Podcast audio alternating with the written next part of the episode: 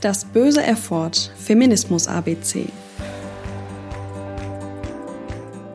Die Gender Data Gap, deutsch Geschlechterdatenlücke, drückt aus, dass wissenschaftliche Datenerhebung, die gesellschaftlich, wirtschaftlich oder medizinisch relevant ist, meistens nur Daten über Männer berücksichtigt.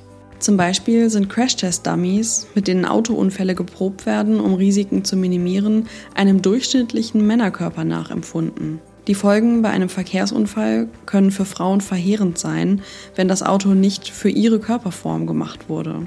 Medikamente werden bei Frauen häufig falsch dosiert, da man bei den Angaben von Männern ausgeht. Die Bürotemperatur ist ideal für Männer, häufig aber zu kalt für Frauen.